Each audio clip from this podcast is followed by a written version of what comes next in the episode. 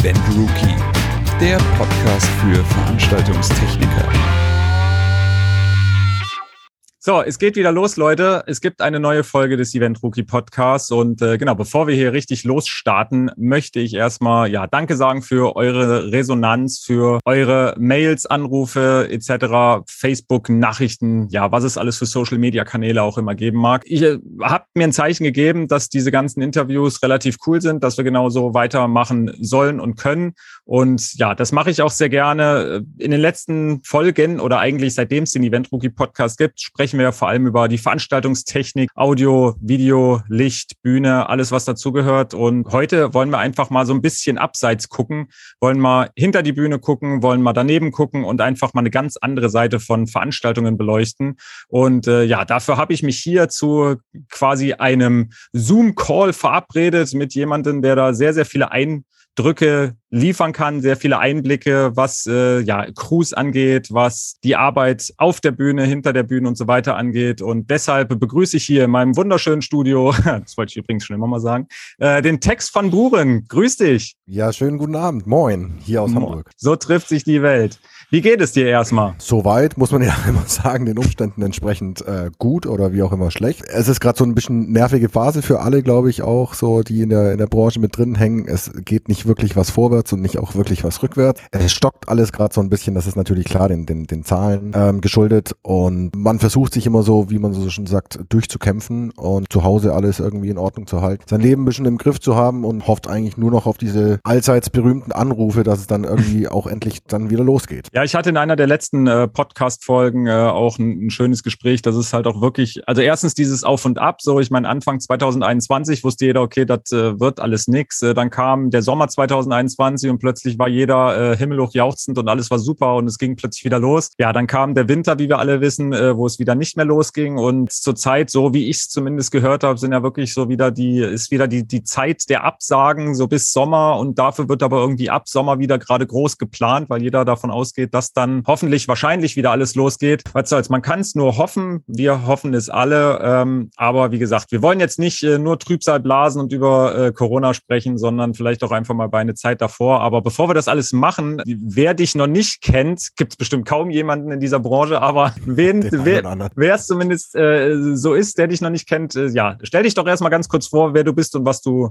so machst in deinem Leben. Ich bin ja Tex, bin ähm, meines Zeichens Drumtech. In Deutschland sagt man äh, hauptsächlich Backliner dazu und mache das Ganze schon eine ganze Weile, allerdings so richtig auf Tour. Gar nicht mal so lange, habe vorher viel Local gemacht, komme aus einem kleinen Dorf aus Bayern und ja, da geht nicht so viel mit Rock'n'Roll und deswegen habe ich mich immer so ein bisschen in der Welt umgeguckt, was da noch so geht und bin dann in weiten Teilen Deutschlands immer gelandet und habe da versucht weiterzumachen und irgendwann kam dann zuletzt Hamburg ins Spiel und äh, mhm. da wohne ich jetzt und bin sehr zufrieden äh, mit wohne hier mit meiner Freundin zusammen und alles ist gut und äh, ja, auch ich hoffe, dass es dann irgendwann in der Branche wieder weitergeht. Ich habe vorher viele äh, Bands betreut, äh, im, wie gesagt, im reinen Bereich äh, Drumtech und man sagt ja in Deutschland Backline, da können wir ja später nochmal genau drauf drauf eingehen. Und habe aber angefangen eigentlich als klassischer Veranstaltungstechniker, wobei ich da relativ schnell gemerkt habe, dass mir so einige Gewerke nicht zusagen. Also das ist jetzt gar nicht böse gemeint. Da hat dann irgendwann eine Kollegin zu mir gesagt, du, du spielst so vier Instrumente, warum wirst du einfach nicht Backliner? Das war irgendwie vor 15 Jahren oder so.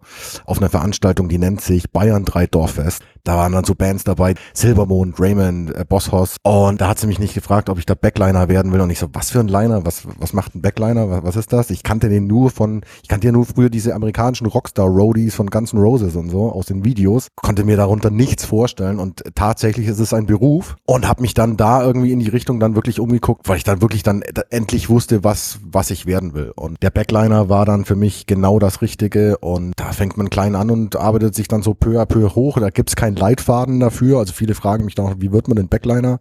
Da gibt es keinen wirklichen Leitfaden. Da geht teilweise auch probieren über studieren und ähm, irgendwann bist du mal dabei, da ruft dich einer an und dann wirst du ins kalte Wasser geschmissen und von da aus geht's dann weiter. Und äh, den klassischen Weg habe ich auch gemacht. Ich hatte das Glück, dass ich gleich relativ groß einsteigen durfte und gleich die größeren Sachen machen durfte, also wie, wie Arenen und Stadion und Halle und das erste war gleich mal eine Russland-Tour. Und dann hat mich in Russland auch der Gitartech von dieser Band angeschrieben und hat gesagt, du musst eigentlich erstmal so eine Clubtour machen. Machen, mit Sprinter fahren, mit richtig Scheiße fressen und äh, auf der Bühne schlafen. Und das blieb mir zum Glück erspart. Und also ich will jetzt nicht sagen zum Glück, das ist auch eine geile Sache. Äh, Habe ich dann auch im Nachhinein dann noch gemacht ein paar Mal. Ja, und aber hauptsächlich fühle ich mich in den, in den größeren Dingen wohl, weil ich bin jetzt auch in einem gewissen Alter, da schläft man nicht mehr so gerne im Schlafsack im T5 hinten und äh, hat man dann doch schon lieber gern sein Nightliner dabei und schläft auch mal im ein oder anderen guten Hotel. Und da ist man so ein bisschen verwöhnt in dem Spektrum. Ja. Aber wie gesagt, ich bin dann äh, Backliner geworden und bin es bis heute auch geblieben. Auch jetzt heute mit leider Gottes Personalschwund äh, würde ich auch weitermachen. Also ich würde mich davon nicht abbringen lassen. Und tut mir leid, ihr draußen. Der Text ist beim einen oder anderen Festival nicht mehr dabei. Doch, werde ich hoffentlich. nee, also wie gesagt, das ist ähm, wirklich absolute Leidenschaft, dieser Beruf und äh, für mich eine absolute Berufung und ähm, will es gegen nichts anderes mehr eintauschen. Wie ist es jetzt, um doch nochmal kurz leider Gottes äh, den Schwenk zu Corona zu machen? Ähm, ich meine, als Veranstaltungstechniker gab es ja viele, viele, die vielleicht vorher auch auf Tour waren und so weiter, die dann aber, ja, ich sag jetzt mal, sich andere Bereiche suchen konnten im TV, bei Theatern oder irgendwo, wo halt wirklich noch ein bisschen was ging oder sie haben halt umge umgeswitcht auf, auf Streaming und Video und so weiter. Als Drum-Tech oder als Backliner klingt das jetzt eher so, als hat man da, äh, ja, ich sag jetzt mal doof gesagt, ziemlich ins Klo gegriffen, weil wahrscheinlich äh, im TV-Bereich oder irgendwo werden jetzt relativ selten Drum-Techs äh, benötigt oder gibt irgendeine andere Möglichkeit, äh, wo man dann, wenn so eine Krise wie jetzt ist, ähm, ja, ich sag jetzt mal anderweitig im Einsatz sein kann. Da hast du leider absolut recht und es ist auch äh, verdammt schwer. Ähm, ich habe das auch bei vielen Kollegen oder Kolleginnen gesehen, die jetzt zum Beispiel aus dem Audio-Video-Lichtbereich kommen, dass die teilweise sofort umschwenken konnten. Also da gab es dann plötzlich Corporate Events oder irgendwelche kleinere Sachen, äh, Streaming-Sachen und so. Da bist du natürlich als Backliner ein bisschen eingeschränkter, weil du natürlich abhängig von deinen Bands bist, die mhm. auch dementsprechend natürlich Instrumente auch brauchen. Wenn jetzt da so eine Band nicht spielt, also ich arbeite für so eine Band, die äh, teilweise auch jetzt in der Corona-Zeit sehr wenig gemacht haben, dann wird's dann schon schwer. Also man muss dann wirklich schon dahinter sein und da irgendwie vielleicht die ein oder andere Lücke noch greifen, um da reinzukommen. Ein Backliner tut sich dann in dieser Phase schon schwerer, weil es plötzlich gar nichts mehr gibt eigentlich. So, ja. also es sei denn, deine Band macht jetzt irgendwie einen Fernsehauftritt und aber selten bist du da auch dabei. Das sind dann oftmals Playback-Auftritte, wo der, der Schlagzeuger selber das Schlagzeug dahinstellt oder das ist von der Produktionsfirma dahingestellt. Also da hast du gar nicht mehr so viel zu tun. Meine Band hat jetzt zum Beispiel sehr viel am Album gearbeitet, was auch digital produziert wird. Also da ist gar kein richtiger Schlagzeuger teilweise mehr am Start. Also da hast du auch wieder weniger zu tun. Die Chancen schwinden, sage ich mal, aber es gibt so die ein oder andere Möglichkeit. Es war natürlich 2020 war es die Hölle. Das war die pure Hölle. Wie das alles losging, da dachte man ja am Anfang noch, naja, mach dir jetzt mal nicht so ins Hemd. April geht's wieder weiter und dann im ja. Juni Festivals machst du ja wieder. Und als dann relativ schnell klar wurde, Großveranstaltungen sind abgesagt, da war es dann schon ein Schockmoment. Ich persönlich bin dann äh, sofort losgegangen, habe mir andere Jobs gesucht und habe mich dann äh, mit anderen Jobs über Wasser gehalten. Und das war irgendwie dann auch mein Gut, wo ich hatte, dass ich gesagt, gesagt habe, ich brauche jetzt die Veranstaltungstechnik nicht explizit, um um überleben zu können. Ich kann auch was anderes kurz machen, vorübergehend machen. Wäre dann aber schon schön, wenn es wieder weitergehen würde. Aber wie gesagt, das hast nicht du zu entscheiden. Ähm, das sind ganz andere Mächte. Also wie gesagt, die ersten Konzert, Konzertabsagen, die wir hatten, die waren im Ausland und da hieß es dann, die Regierung sagt das ab. Und das mhm. kam, glaube ich, noch nie im Leben vor. Also wir hatten klar, wir hatten mal Terrorwarnungen oder wir hatten ja. ganz üble Terrorangriffe auf Konzerten und wir hatten mal Unwetter, Unwetter. und alles mögliche. Mhm. Aber aber dass, dass eine Regierung äh, Veranstaltungen absagt, das gab es in meinen Augen, glaube ich, irgendwie noch nie. Und das war schon erstmal so ein Wow-Schluck. Lustigerweise war, wenn ich mit, mit, den, mit den älteren Hasen auch teilweise im Bus saß, die dann so Stories von ganz, ganz früher erzählt haben, da dachte ich mir immer, eigentlich wäre ich in so einer Zeit, also ich sage jetzt mal zum Beispiel die Wende oder so, da wäre ich schon gern dabei gewesen und könnte da mitreden und so ja. war ich ja nicht. Aber ich wollte immer mal in so einer Krisenzeit dabei sein und ja. Jetzt Glückwunsch. ja. Also du bist derjenige, der das äh, hervorgerufen hat. Ja. Ich wollte das so, genau, und jetzt ist es so, nein, bitte äh, Asche über mein Haupt. Aber damit muss man jetzt leben. Also man muss jetzt einfach damit klarkommen. Das ist wirklich das Schwierigste an der Sache gerade ist, dass du es nicht entscheiden kannst. Mhm. Also dass du nicht für dich sagen kannst, ah, jetzt habe ich aber wieder Bock, jetzt mache ich ja. wieder was so, sondern es geht einfach nicht. Wenn man sich die, die ganzen Veranstaltungspläne oder die ganzen Tourpläne von uns anguckt, wir würden alle gern wieder spielen wollen. Die Trucks waren auch schon wieder gepackt, aber die waren schon wieder ausgeladen. Da kriegst du einen Anruf und dann ist wieder abgesagt. Und du ja. kannst wirklich nichts dagegen tun. Und das ist für mich magentechnisch das Problematischste. Wie ist das, ähm, um mal ganz kurz äh, so ein bisschen dein, äh, ich sage jetzt mal Künstler oder Band oder Künstlerinnenportfolio anzureißen, damit unsere Hörer überhaupt wissen, okay, bei was für äh, Bands oder äh, ja, wie gesagt, bei, bei was für Musikacts braucht man überhaupt einen Drumtech? Wie gesagt, was hast du da so im, im Portfolio, wenn du das nennen darfst und willst? Der eigentliche Drumtech, sage ich jetzt mal ganz klipp und klar, ist in Deutschland vor allem eine Luxusposition. Sich einen leisten zu können und wollen, den mitzunehmen und den auch vernünftig zu bezahlen und dann auch noch über die Tour hinweg zu tragen. Es kommt ganz oft die Frage, ja, warum baut ihr das nicht selber auf? Irgendwann ist man in einem Gefilde, das klingt jetzt ein bisschen hochgreifend, aber irgendwann ist man in einem Gefilde, da kann das der Musiker gar nicht mehr selber machen. Das mhm. ist zeitlich gar nicht mehr möglich, das ist äh, vom Aufwand her gar nicht mehr möglich und dann muss man sich überlegen, okay, nimmt man einen Backliner mit und in Deutschland sind es dann wirklich teilweise, also überwiegend auch Backliner. In Amerika ist es ein bisschen anders. Da sind die Bezahlungen zwar teilweise auch nicht so gut, da meint man immer, das ist alles so super, aber da ist es gar nicht so gut. Aber da geht's dann schon eher in die Richtung, dass jeder Musiker seinen eigenen Tag dabei hat. Ähm, mhm. Das ist da einfach mehr verbreitet. In Deutschland ist es eher so, es gibt eine Band, ich, ich sage jetzt einfach mal einen Namen, ich sage jetzt einfach mal Nico Santos oder Mark Foster oder Vincent Weißel, wie sie alle heißen. Da wird dann ein oder zwei Backliner mitgenommen und dann fahren die da los. So, teilweise sind es auch mal drei. So, mhm. wenn es dann darum geht, dass links und rechts ein Gitarrist steht und da kann man auch nicht die Bühne kreuzen. Da muss dann links und rechts ein Gitartag stehen und hinten eben der, der, der Drumtag, der sich auch noch dann wahrscheinlich um die Keyboards kümmert oder wie auch immer, als bei einer größeren Band da ist es dann so, dass man dann von Backlinern spricht. Also man trifft sich auf dem Festival und da trifft man dann andere Backliner.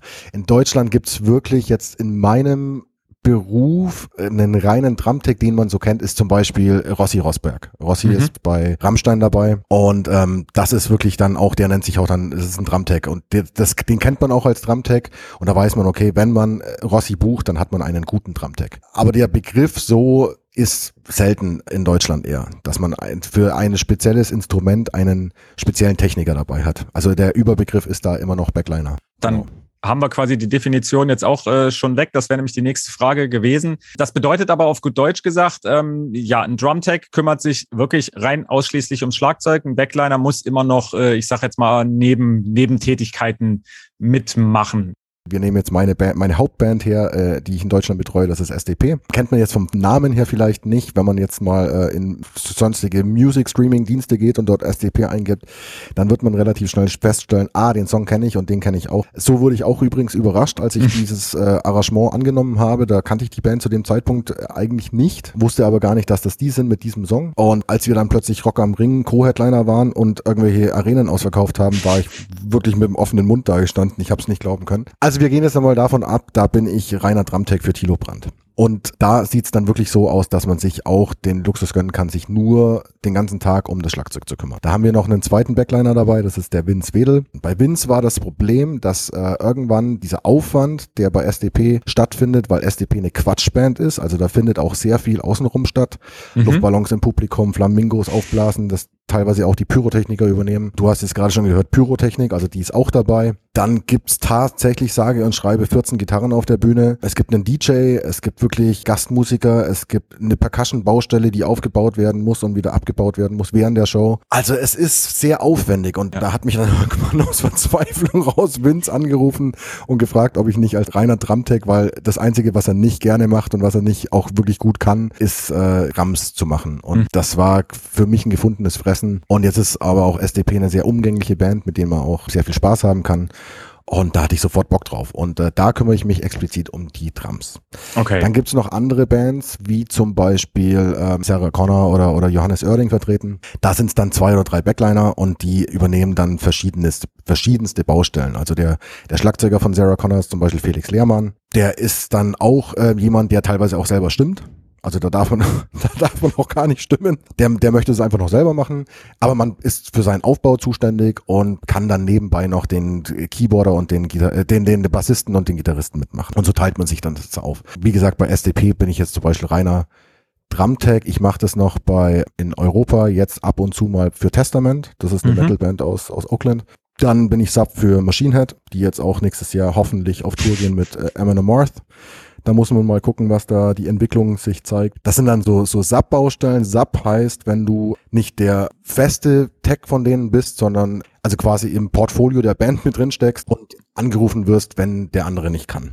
Ist jetzt auch schon vorgekommen, dass ich dann quasi die komplette Baustelle übernommen habe, weil der andere dann gar nicht mehr konnte. Oder also man, man, man kennt sich auch untereinander und man schiebt sich auch teilweise ja. die Jobs gegenseitig zu, weil sich auch natürlich im normalen Betrieb, sage ich mal, wenn jetzt kein Corona ist, ähm, sich auch wahnsinnig viele Veran Veranstaltungen überschneiden können. Also mhm. gerade im Festivalbetrieb, da sind die Travel-Zeiten teilweise zu lang, da schafft man es dann gar nicht mehr hin, dann ruft man seinen Kumpel an.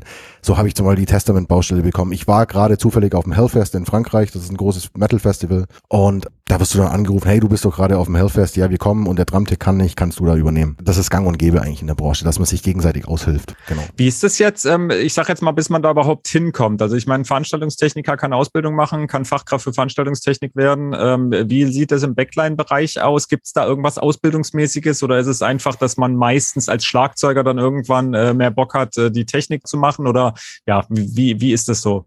Also da gibt's ja die verschiedensten Wege. Viele davon sind auch tatsächlich Veranstaltungstechniker. Also es gibt ja diese, diese Allround-Waffen, die dann da unterwegs sind und Produktionsleitung und Tourleitung noch, machen FOH noch und dann äh, das alles noch mitmachen. Teilweise macht der Monitormann noch die Backline mit und so. Also da gibt's ja die vogelwildesten Kombinationen. Teilweise ist aber auch Backline eine Sache, die man unterschätzt. Also wo man, mhm. klar, es gibt Bands, da kann man mal kurz die Gitarre mit auspacken und dann hinstellen, aber dann gibt's natürlich auch Musiker, die da wirklich explizit drauf achten, wie das Instrument gehandelt wird und wie damit umgegangen wird. Und dann wird es schon ähm, sinnvoll, einen Backliner mitzunehmen. Wie wird man jetzt Backliner im äh, Grunde genommen? Das, also da gibt's auch die vogelwildesten äh, Geschichten und teilweise auch haarsträubendsten Geschichten. Das lief wirklich vom von der Mutter zum Kind. Bei mir war es zum Beispiel so, ich habe selber in einer, in, einer, in einer Band Musik gemacht, ich habe selber Schlagzeug gespielt in, in, in verschiedenen Bands und habe dann klar als Jugendlicher immer mit diesem mit dieser Ambition, ja, man wird irgendwann Rockstar. Jetzt kommt man natürlich aus einem kleinen bayerischen Dorf und da ist es dann schwierig Rockstar zu werden.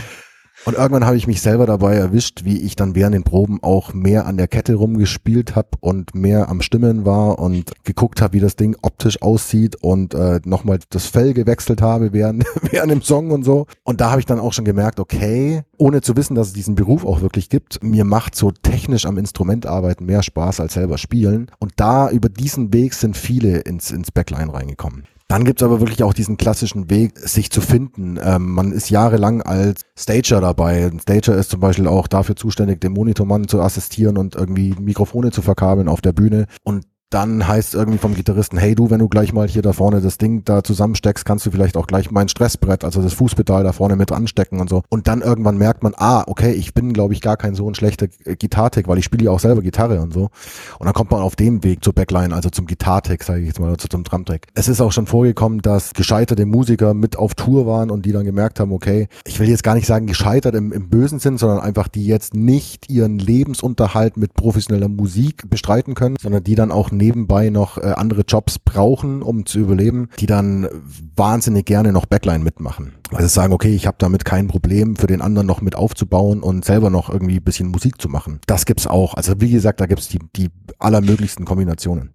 Lass uns doch mal, äh, ich sag jetzt mal, einen Tag mit dir verleben. Also wir gehen jetzt mal aus von einem äh, normalen Tag vor Corona, der ganz normale Alltag, der normale Alltag eines Drumtags. Wie gesagt, führ uns mal da so ein bisschen durch, durch einen Tag von Tags.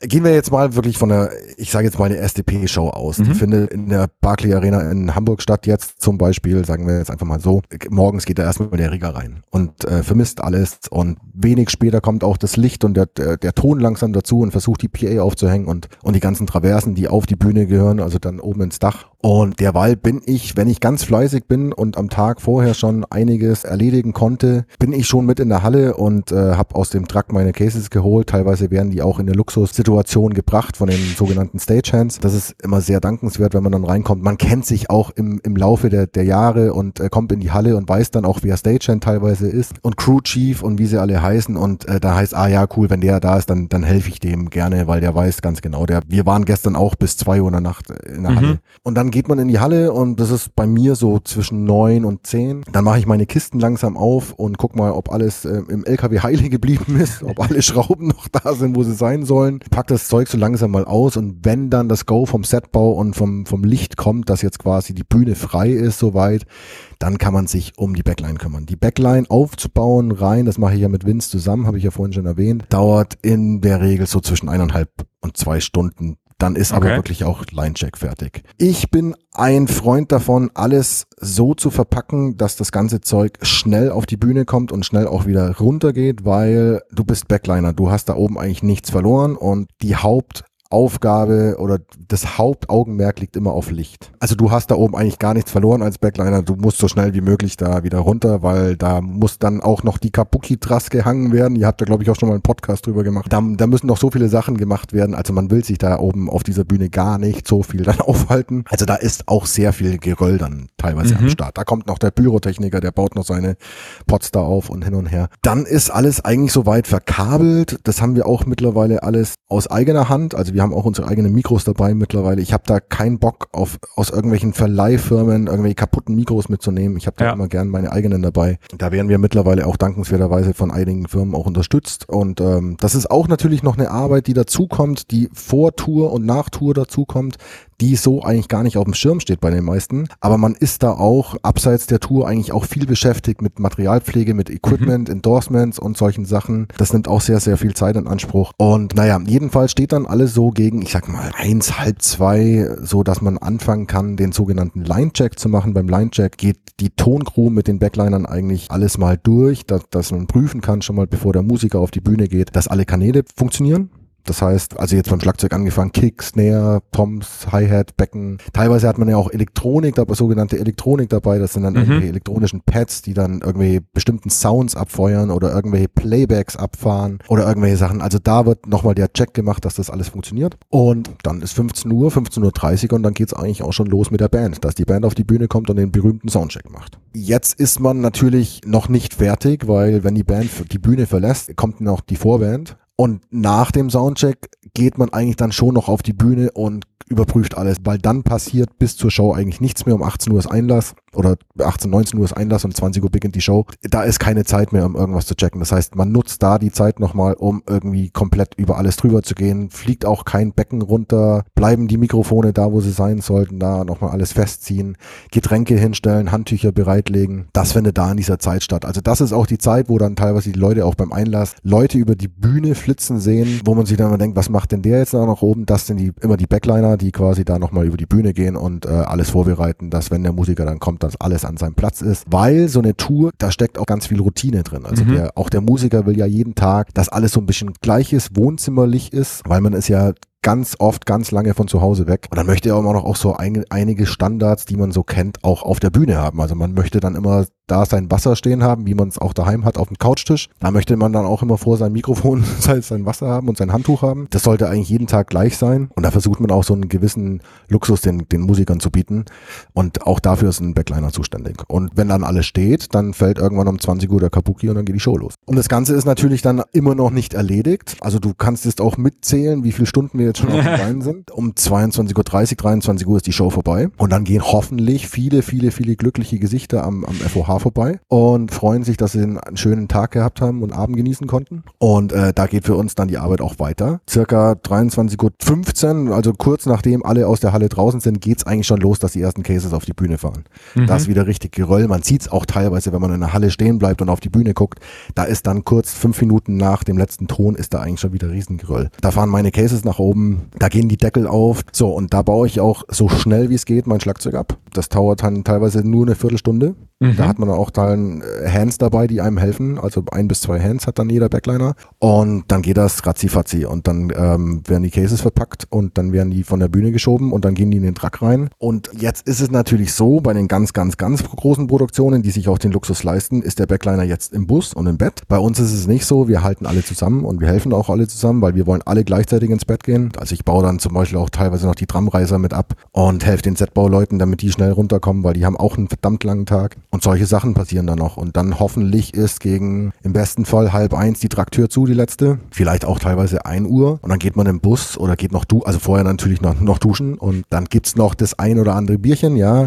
Und zwei Uhr ist Abfahrt. Da ist ein sogenannte Buscall und da trifft sich dann jeder vom Bus. Dann kommt der Reiseleiter, der Tourleiter und äh, schmeißt alle in den Bus und dann fährt man los in die nächste Stadt und da ist man dann hoffentlich am nächsten Morgen um 6 Uhr da, damit die Rigger wieder in die Halle können. Ja.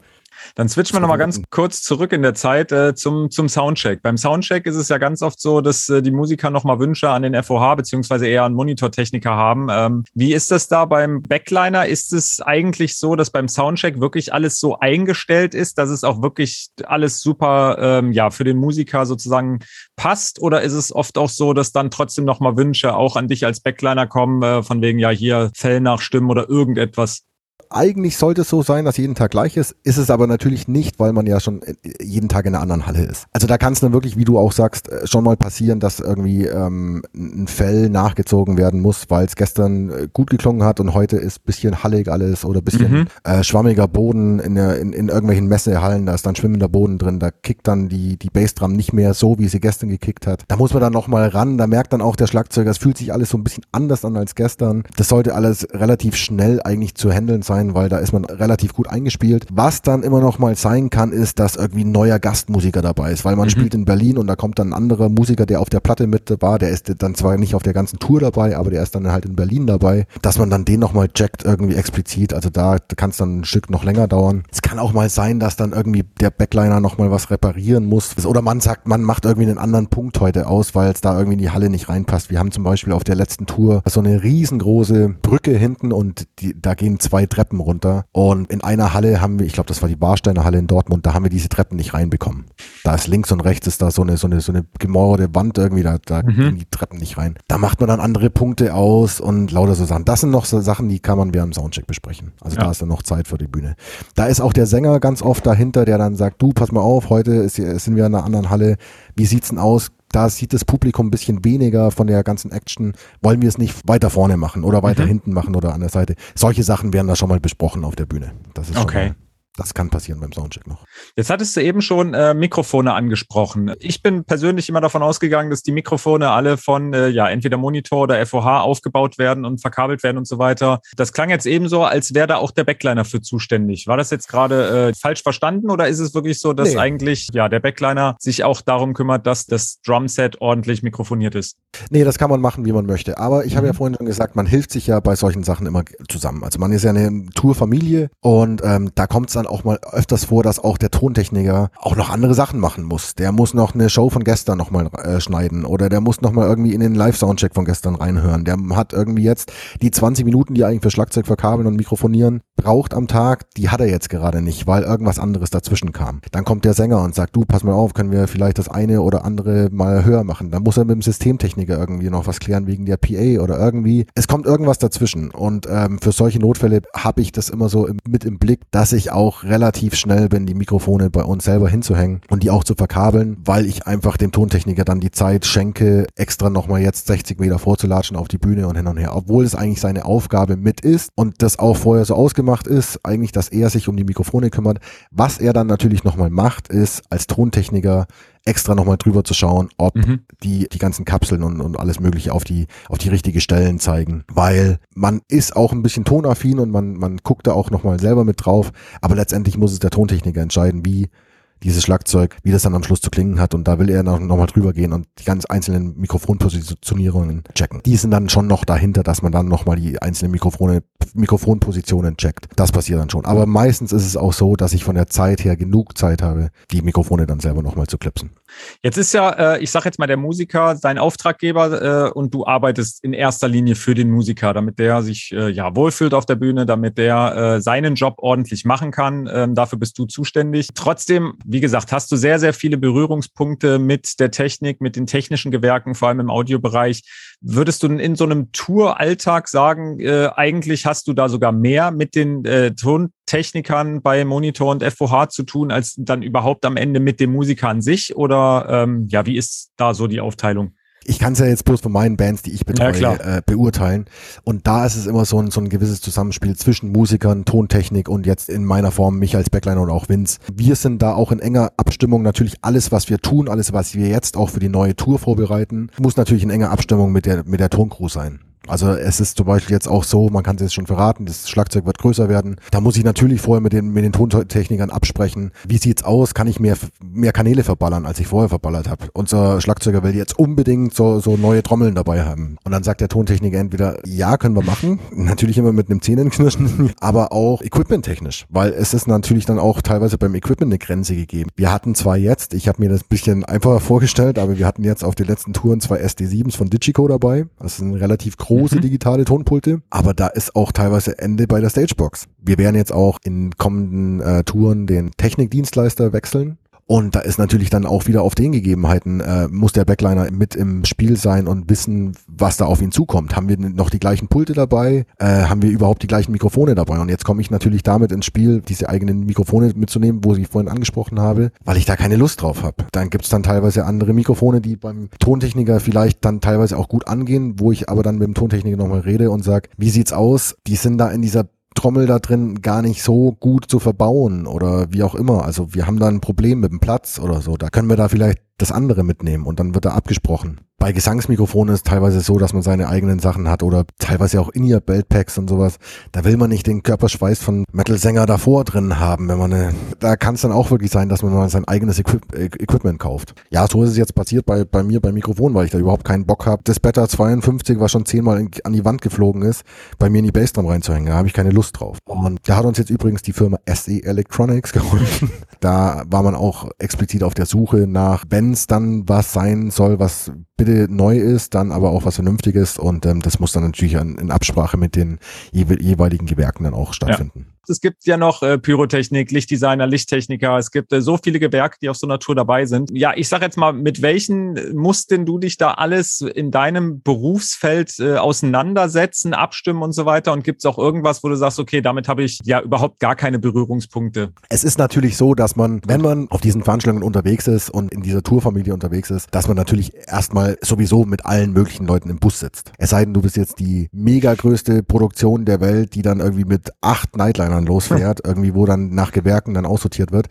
Aber wenn du auf so einer kleineren Produktion unterwegs bist, dann bist du halt generell mit auch dem Lichttechniker im Bus und mit allen. Also du hast mit jedem Berührungspunkte, auf jeden ja. Fall. Was jetzt die Bühne betrifft, ist es auch da so, dass du zum Beispiel in Absprache mit dem Pyrotechniker natürlich auch stehst, weil teilweise baut der auch Pyrozeug auf deinen Drumreiser auf. Bei einer vorigen Tour hatten wir mal äh, irgendwelche Chilex an Drumreiser dran und so. Da muss man natürlich dann auch mit dem Videomann und sowas in, Abs in Absprache stehen. Generell ist es natürlich so, dass ein Backliner weniger mit dem Videomann zu tun hat, als jetzt mit dem Tontechniker. Aber es, kann, es kommt natürlich immer vor und es kommt natürlich natürlich auch beim, beim Lichttechnik vor, sage ich, du, ich möchte da gerne noch eine Trommel hinstellen und danach noch was hinbauen. Stehen da von irgend, äh, euch irgendwelche Sharpies oder Very Lights rum oder irgendwie, oder kann ich das da hinstellen? Ähm, der Lichttechniker wäre sehr böse, wenn man da einfach irgendwas hinplatziert, was nicht mit ihm abgesprochen wäre. Ich mache eine andere große Produktion und da findet auch unfassbar viele Requisite und, und Pyro und, und Licht statt. Da tanzen auch die Mönche auf der Bühne. Da muss jede einzelne Bewegung mit äh, den Gewerken abgestimmt werden. Da kann ich nicht einfach irgendwie die Akustikgitarre da mal kurz hinstellen und platzieren. Also man ist wirklich mit jedem in Absprache. So soll es eigentlich auch dieses, dieses ganze Zusammenspiel natürlich auch sein. Wie ist das während der Show? Ich meine, äh, wer schon mal auf einem Konzert war, der hat schon ganz, ganz häufig, ähm, ich sag jetzt mal, den äh, Gitarrentechniker gesehen, der immer mal wieder auf die Bühne flitzt, immer wieder irgendwelche Gitarren, äh, die ja dem Gitarristen anreicht und andere wegnimmt. Einen Drumtech hat man jetzt ehrlich gesagt noch nicht groß gesehen. Ähm, wenn du jetzt als reiner Drumtech im Einsatz bist, ist es dann wirklich so, dass du eigentlich während der Show so gut wie gar nichts mehr zu tun hast oder ist das ein Trugschluss? Wenn er nicht zu sehen ist auf der Bühne, dann hat er seinen Job gut gemacht. Nee, es ist wirklich so, teilweise ist der Gitar Gitartech natürlich muss auf die Bühne mit, also wenn es sich nicht vermeiden lässt, äh, optisch, dann muss er auf die Bühne mit, weil natürlich der Gitarrist äh, schnell seine Gitarrenwechsel braucht. Beim Drumtech ist es natürlich dann so, dass er schon ständig in Beobachtung steht. Teilweise braucht ja auch der Schlagzeuger, weil er natürlich sitzt und weil er gebunden ist, er kann nicht mal kurz rüberlaufen. Es sollte ein Getränk leer sein. Überraschenderweise mehr als zum Beispiel äh, auf einer Hallentour, weil auf dem Sommerfestival ist es heißer, dann braucht er mhm. mehr Wasser und man hat ein Wasser zu wenig hingestellt. Es kann alles mal passieren, äh, das ist auch nicht böse. Da meldet meldet sich dann der Schlagzeuger auch bei uns und, und sagt, hey, du, kann ich noch ein Wasser haben? Dann bringt man es ihm natürlich. Also man ist ständig in, in Verbindung mit dem Musiker und äh, guckt, dass er wirklich dann während der Show auch alles hat. Beim Schlagzeug Technik, also beim, beim, beim Schlagzeuger beziehungsweise Drumtech ist es natürlich schon gut, wenn er nicht ständig auf der Bühne rumhopst und irgendwas zu tun hat. Bei mir kommt es bei SDP natürlich dann teilweise vor, was vor der Bühne geschieht, weil da ist es natürlich B-Stage-mäßig, äh, müssen da Percussions reingeflogen werden und irgendwelche elektronischen Trommeln oder irgendwelche Akai MPCs mittlerweile, die der Sänger dabei oder so, so eine Geschichten. Da habe ich dann auch gut zu tun oder auch betreue ich ja dann den Duck also an, an, an der Gitarre noch für die andere Seite, weil das Vince einfach von der Seite nicht schafft. Da ist man dann schon gut eingebunden. Und mir persönlich ist es auch lieber, wenn man während der Show was zu tun hat, weil teilweise eine Zwei-Stunden-Show kann auch sehr lang sein. ja. Man ist ja nicht als Gast da und als Zuschauer und freut sich endlich mal diese Band zu sehen, sondern man hat diese Band jetzt die letzten 35 Abende gesehen. Man ist da auch sehr froh, wenn man da einfach mal was zu tun hat. Und klar, bei den Drums kann immer mal was passieren. Es kann immer mal ein Becken runterfallen oder irgendwas. Das sind alles Vibrationen, die Schrauben lösen können. Das kann mhm. immer mal passieren. Je weniger passiert, desto besser. Jetzt äh, waren wir die ganze Zeit in großen Arenen wie der Barclay Card Arena, was weiß ich, Lanxess Arena. Ähm, es ist ja aber nicht immer eine Arena. Also es kommt ja auch mal vor, dass äh, auch vielleicht eine größere Band einfach mal in einem Club spielt oder in einer kleineren Location. Ist aber, sage ich jetzt mal, hat das Auswirkungen auf deine Arbeit oder ist es eigentlich für dich vollkommen egal, ob du jetzt in einer ja, 20.000er Arena spielst oder in einem Tausender Club?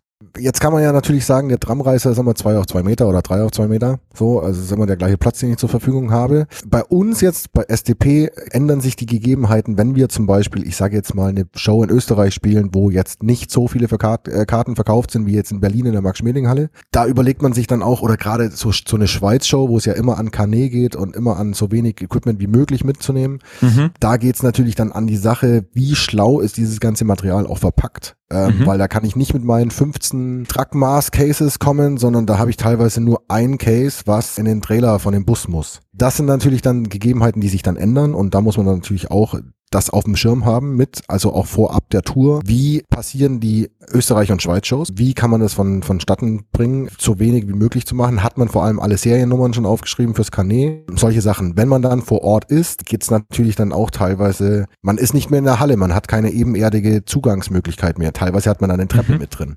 Okay. Äh, kriegt man da jetzt so einen riesen Case darunter? Das muss man alles irgendwie ein bisschen auf dem Schirm haben und sich vorab natürlich auch informieren, in welchen Läden spielt man denn da. Letztendlich auf der Bühne darf nicht so viel umständlich sein, weil der Reiser ist immer der gleiche. Ich baue das Zeug auch immer genau so, dass es auf den Reiser passt, teilweise sogar noch kleiner, dass links und rechts auch der Gitar-Tag sich noch bewegen kann und zum Beispiel auch noch die Gitarrenbox, bei uns ist es natürlich ein Camper, noch Platz hat und, ja. und, und lauter so, so eine Geschichten. Also dann nimmt man da auch noch ein bisschen mehr Rücksicht drauf, dass man nicht so sein ganzes Schlagzeug verballert, sondern auch denkt, wir haben jetzt mal ein riesengroßes Set dabei, ähm, dann muss man sich auch mal überlegen, vielleicht wird's dann kleiner gemacht bei, bei den Österreich-Shows. Solche Sachen sind immer mit einzuplanen und dürfen niemals vernachlässigt werden, weil wenn man dann vor Ort ist und man hat keine Möglichkeit mehr zu skalieren oder keine Möglichkeit mehr drauf einzugehen auf das Problem, was jetzt herrscht, dann hat man ein riesengroßes Problem. Ganz, ganz, ganz spannend da hat man teilweise auch gar keine seine, seine eigene Backline dabei, sondern äh, Leih-Backline, wo man sich jeden Tag neu drauf einstellen lassen mhm. äh, muss. Wie ist das ähm, mit der kompletten Ausstattung des, des Drummers? Also sowohl Mikrofone als auch Schlagzeug an sich, als auch, äh, wie gesagt, die Fälle oder was auch immer. Ähm, ich sage jetzt mal, ist das alles was, was der Schlagzeuger auswählt und du musst halt einfach damit arbeiten, was er äh, sagt, okay, damit will ich arbeiten? Oder ist es eher so, dass auch da, sage ich jetzt mal so, das Zusammenspiel ist, dass ihr euch da zusammensetzt oder gerade im Technischen, was Mikrofone angeht, dass ich sage jetzt mal, der Drummer da eher noch auf deine Expertise zählt? Ist eine gute Frage und das ist auch, das ist auch wirklich spannend, weil es bei, bei einigen Bands anders läuft. Also es gibt Bands, die haben natürlich namhafte Schlagzeuger dabei und die haben immer auf dem Schirm, was sie selber spielen. Die müssen auch das Zeug teilweise selber spielen, weil sie von denen endorsed sind. Ähm, da sieht's dann natürlich schon so eher aus, dass der Schlagzeuger dann immer entscheidet und du als Drumtech baust das Zeug auf. Kann natürlich auch immer anders laufen, das ist abweichend. Ähm, wie gesagt, da gibt's keine feste Regelung, aber es ist natürlich auch so, dass der Schlagzeuger manchmal was ausprobieren möchte. Tilo ist ein relativ junger, sehr versierter Schlagzeuger, der auch noch nebenbei ein sehr guter Songwriter ist. Mhm. Der hat sehr viel auf dem Schirm und sehr viele Ideen und traut sich aber dann teilweise zum, also zum Großteil dann auch gar nicht das Zeug umzusetzen. Dann kommen natürlich Fragen. Du Tex, sag mal, dürfen wir das damit aufbauen? Können wir das damit machen?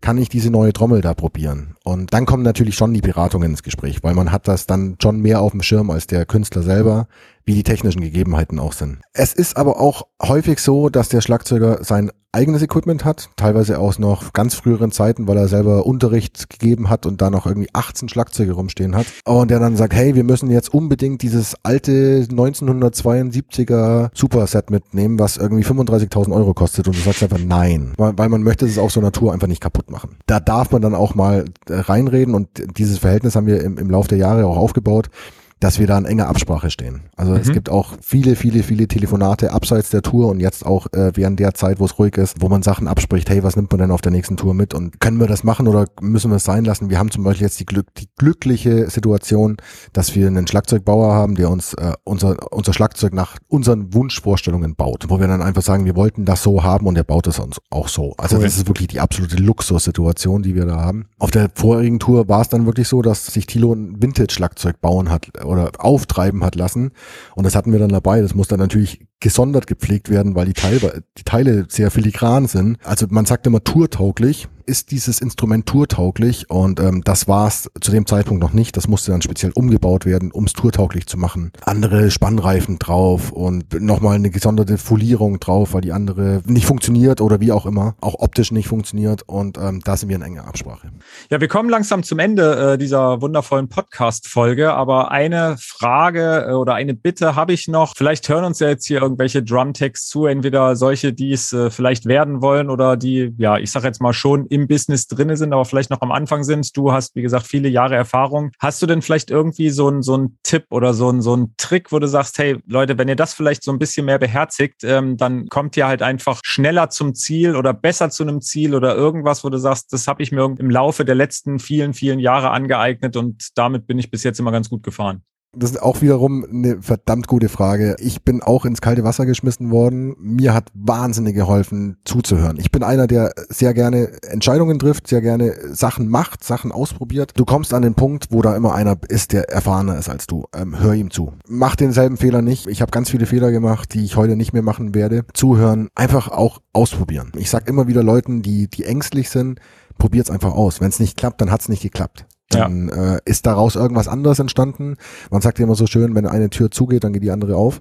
Das ist eigentlich immer so ein Satz, den ich für alles Mögliche beherzige, äh, an dem ich auch lang knabbern musste, aber das funktioniert wirklich. Also das ist wirklich, jetzt gerade auch in dieser schwierigen Zeit merkt man es, es ist nicht so, wie es vorher war, dass man immer auf den Festivals ist und immer alles cool ist und so. Plötzlich ist das, was man am liebsten macht und das, was man sich so lange gewünscht hat, machen zu können, gibt's plötzlich nicht mehr. So. Mhm. Jetzt kann man natürlich die Decke über den Kopf ziehen und heulen. Das kann man natürlich tun, so, und in ganz üble Depressionen verfallen, was leider Gottes auch vielen passiert ist. Man kann sich aber auch Hilfe holen lassen und mit ganz vielen Leuten reden und zuhören. Und wenn man an dem Punkt angekommen ist, wo man nicht mehr weiter weiß, dann immer zuhören. Mir hilft es auch zum Beispiel mit anderen Leuten zu telefonieren und zu fragen, hey, wie geht's dir eigentlich? Und dann kommt man ins Gespräch und da entstehen wieder neue gute Tipps, wo man sagt, ah, da bin ich noch gar nicht drauf gekommen. Probier das mal aus. Was ja im normalen Arbeitsalltag auch so ist. Ich habe das mal, glaube ich, bei einer Show habe ich das mal erlebt. Das hat nicht funktioniert. Dann habe ich einfach das Ding umgedreht und dann hat's und dann hat's funktioniert. Mit dummen Tipps irgendwie aus Gesprächen raus. Ah ja, okay, verstehe. Also